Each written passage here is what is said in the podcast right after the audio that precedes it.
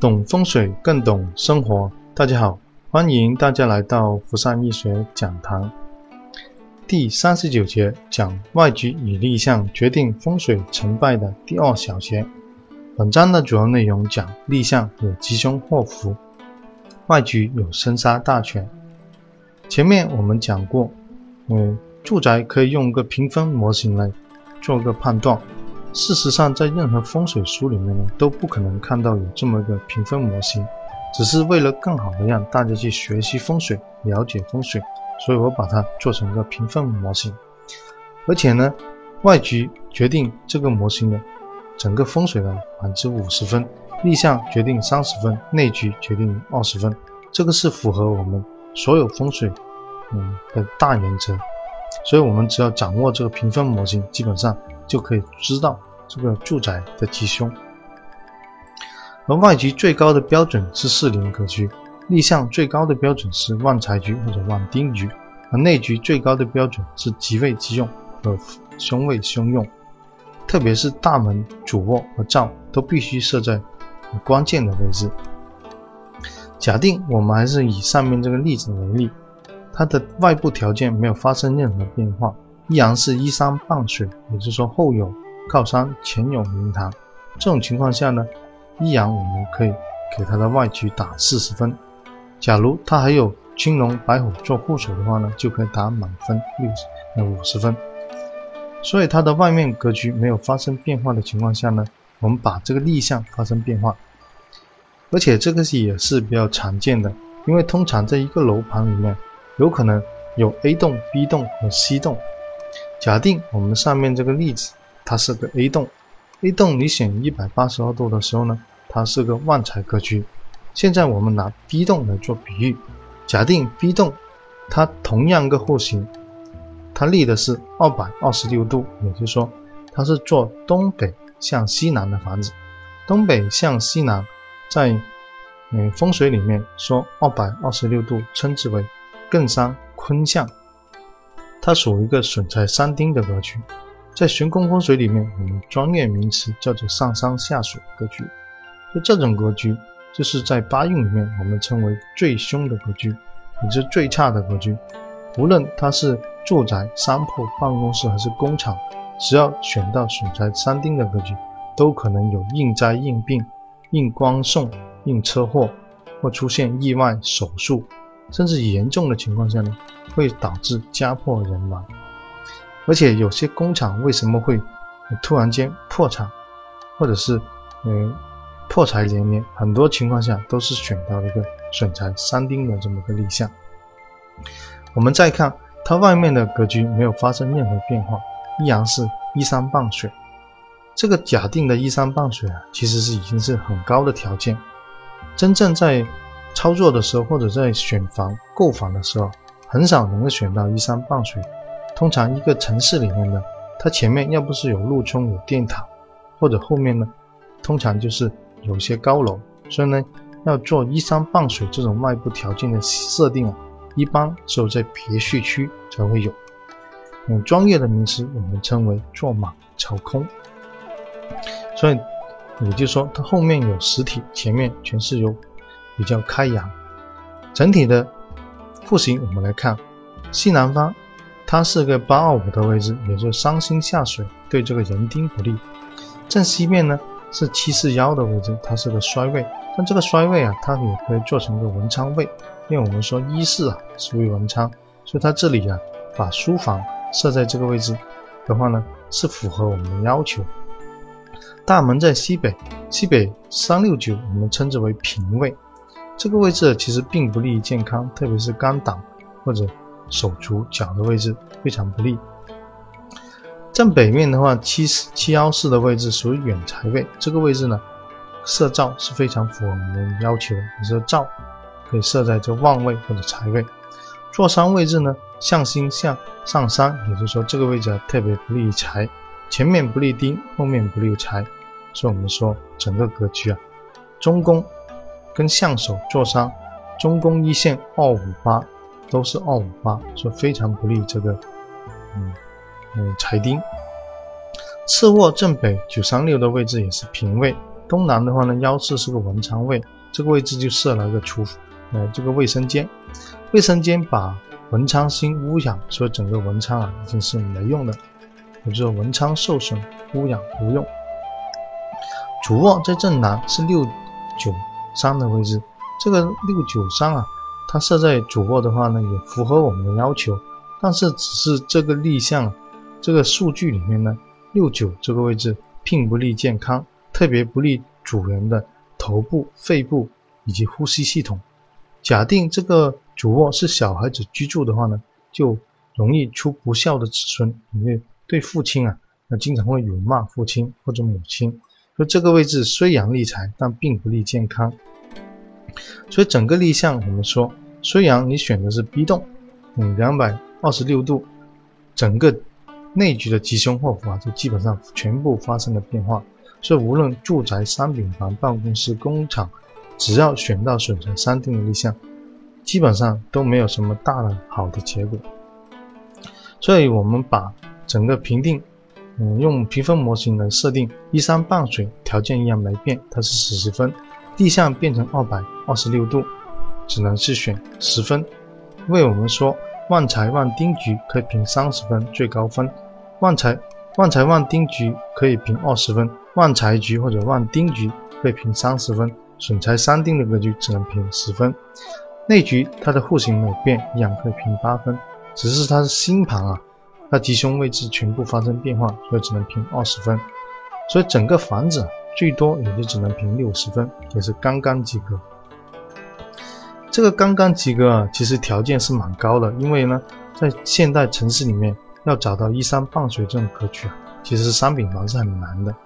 这个依山傍水。通常在别墅区才能找到，所以如果条件一发生变化的话呢，基本上这个户型啊你是不及格的。所以我们说立项当令当旺对住宅就有利，如果是私定私运啊，它吉凶祸福就马上会出现。所以我们重点啊跟大家解说，这个吉凶啊是决定立项可以决定这个住宅的吉凶祸福。再往后看。嗯，外局有拥有生杀大权。假定我们把这个外部格局发生一些变化，它的相手的位置，如果是个工地正在打地基，它主卧这个位置西南方呢又有个高的电塔，这种情况下，也就是说这个依山傍水就完全发生改变，前面的水没有了，前面的水变成了工地在那里打桩，也就是说风水上我们说的动土杀。动土杀是风水上一个很严重的一个杀气，所以动土杀如果在明堂这个位置啊，本来就已经是损丁，如果再动土的话呢，就肯定会对人丁健康发生很大的嗯影响。这种格局如果是立项本来就是损财三丁的话呢，再到相手再动土遇到动土杀这种情况，就会加促这个病灾的发生，也就是说。假定依山傍水格局，你进去住半年之后，它才可能会应这个病，或者应这个灾，甚至应这个官非。现在条件发生变化了，它变成了工地，在这里打桩，应了这个动土杀，可能一个月或者两个月居住进去，马上就可能应病，或者是马上要动手术。所以，所以这个外局就拥有这个三杀大权的理解，就是说，条件发生变化的时候呢，它可以加速。这个住宅的一个吉凶祸福，假定你是旺财的格局的话呢，它可能这个事情就会硬慢一点。如果你是损财三丁这个立项的话呢，它就会加速这个病灾的发生。所以我们说外局拥有这个生杀大权。再举个例子，假定这个外局又发生另外一个变化，它本来是依山傍水的格局，现在把山跟水对调。你说前面它是高楼，或者前面它是这个，嗯嗯高山，那后面的话呢，它有河流，它有湖泊，这样子情况下，在风水里面，我们称之为颠山倒水。专业的名词，我们嗯称之为倒骑龙，也就是说，嗯，好比一个呃一个马上面有个马鞍，这个马鞍的话呢，你把它对调回来，这种情况下，我们叫做倒骑龙。倒骑龙。它原先它是个二百二十六度这个损材三丁的格局，但是它外面的格局发生变化了，也就是说，它前面它是个高山或者是高楼，后面是个河水或者和河流，这种情况下，它这个损财三丁就马上会变成个旺财旺丁，也就是说，不好的格局就突然变成好了，为什么呢？因为外面的格局发生变化，外面的格局配合这个立项，由损财三丁。变成这个旺，变成这个旺财旺丁，所以我们说啊，嗯，外局它拥有生杀大权的原因，就是外局只要配合立项配合的好的话呢，它也可以变成个，嗯，由损财三丁变成旺财旺丁。同样，假如这个立项它现在是旺财旺丁的格局，它外局如果配合的不好的话呢，它也可以由旺财旺丁变成个损财三丁。所以这个外面的格局啊是非常的关键。为什么说，嗯，为什么我多次强调说外局和立项决定这个风水的成败？原因就是外局它拥有生杀大权，而这个立项呢，它可以影响这个住宅的吉凶跟祸福。所以通过这两个例子的，嗯，举例啊，嗯，我们就可以很明确了，嗯，外局它确实拥有生杀大权，它只要是，嗯，外局。改变的话呢，假如损财三丁的立项，它外局配合的得当的话呢，它也可以由损财三丁变成旺财旺丁。或者你现在是个旺财旺丁的格局，它假如外局配合不得当的话呢，它也会形成个损财三丁，也由吉变凶。所以看风水其实是个非常复杂、非常系统的工程，并不是说我们在书上能够学到。嗯，懂得这个立项就是，嗯，是旺财旺丁的立项，就把它硬硬套进去，而忽略了这个外局对它的这个生杀的影响。所以前面我们说过，无论是商品房、别墅、办公室，甚至是工厂，呃，这个外局立项啊，都会决定这个风水的成败。所以我们选房购房的时候啊，一定要注意它外局跟这个立项。这里顺便解答。几个常见的网友提问的问题，就看风水需不需要配合这个八字？嗯，这个是不需要的，因为我们的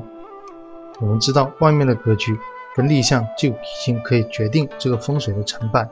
而且呢，风水它有风水自己的一套系统。我经常举例子开玩笑的跟你们说，假如你的八字是李嘉诚的八字，或者你现在八字是马云的八字，你在选房购房的时候呢，在沙漠。或者是在核电厂，甚至是在一些嗯污染很严重的化学厂旁边盖个房子的话呢，哪怕你是嗯首富或者是大富翁的一个八字，这个风水啊对你也起不到任何作用。所以风水它有风水的一套系统，它是实实在在的环境学，嗯，跟配合配不配合八字其实没有多大的关系。要房子是单数好还是双数好？嗯，我跟你说，只要是外局跟立项。才起到决定性的作用。嗯，还有网友问这些那数理是怎么判断出来？也就是它丁财位啊，这个旺位、文昌位，这个是怎么判断出来？因为这里呢，我们说学悬空风水非常讲究这个理气，它是个理气的风水学。嗯，在一节两节是没办法嗯讲明白这个理气，所以呢，嗯，这个呢可以参考我的《家居风水促成手册》，那里面呢详细有讲。这个飞星的理系是怎么，哎，弄出来的？这个立项啊，为什么会测量不准？因为现在的住宅跟古代的住宅不一样，因为古代的住宅比较宽、比较大，而且呢，它不会受电磁层的影响，所以古代的时候啊，测量拿个罗盘来测量就非常精准。现在的话呢，在测量的时候呢，首先要把它的总电关掉，关掉总电之后呢，在房子中心点去测量的时候呢。身上还不能带这个，呃，手机不能带这个有金属类的东西，而且呢，不能把罗盘放在地上面，也不能靠墙，因为墙里面有些钢筋水泥就会影响到这个指针。所以测量的时候，为了保证它精准度，一般就，嗯，拿着罗盘水平拿着放在中心点，拿手里拿着中心点测量，然后呢，再用手机下载一个，嗯，吉祥罗盘或者下载一个。嗯用 iPad 下载个吉祥罗盘，用我们实际的罗盘跟电子罗盘核对的话呢，就可以校对你们这个房子立项是正确的还是不正确的。那这节呢，大概我们就讲到这里。下一节我们会讲第三小节，就内局跟理气啊装修设计上的原原理跟原则。嗯，外局的案例征集的话呢，也可以直接发到我的 QQ 邮箱或者我的微信公众号都可以。音频的话呢，可以留意呃喜马拉雅；视频的话，关注微信公众号。所以本节就分享到这里，谢谢大家。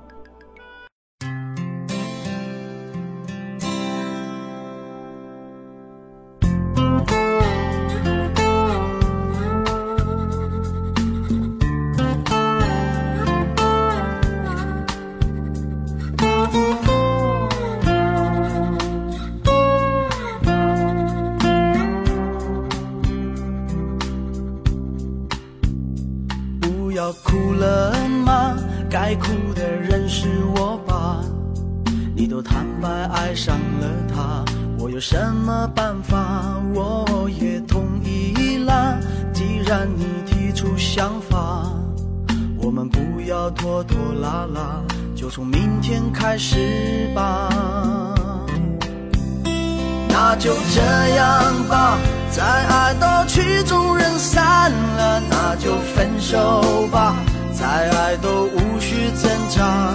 不要再问我，怎舍得控诉让他你走吧。到了记得要给我通电话，那就这样吧，再爱都要撒又那拉，再给抱一下，吻一吻你的长发，不要再哭了，快把眼泪擦一擦，这样吧，再爱我有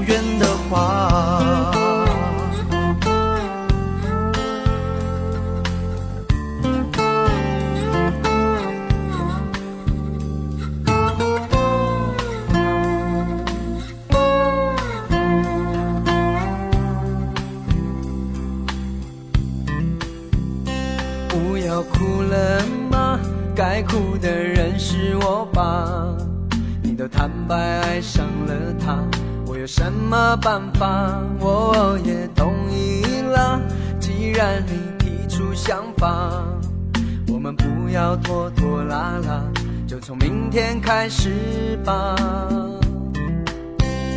那就这样吧，再爱都曲终人散了，那就分手吧，再爱都。无需挣扎，不要再问我，怎舍得拱手让他？你走吧，到了记得要给。就这样吧，再爱都要撒又那了，再给抱一下，吻一吻你的长发。不要再哭了，快把眼泪擦一擦，这样吧，再爱我。有缘的话，快去把东西收拾一下，再耗下去都亮了。这里的钥匙你先留着吧，怕你有东西。假如你有东西忘了拿。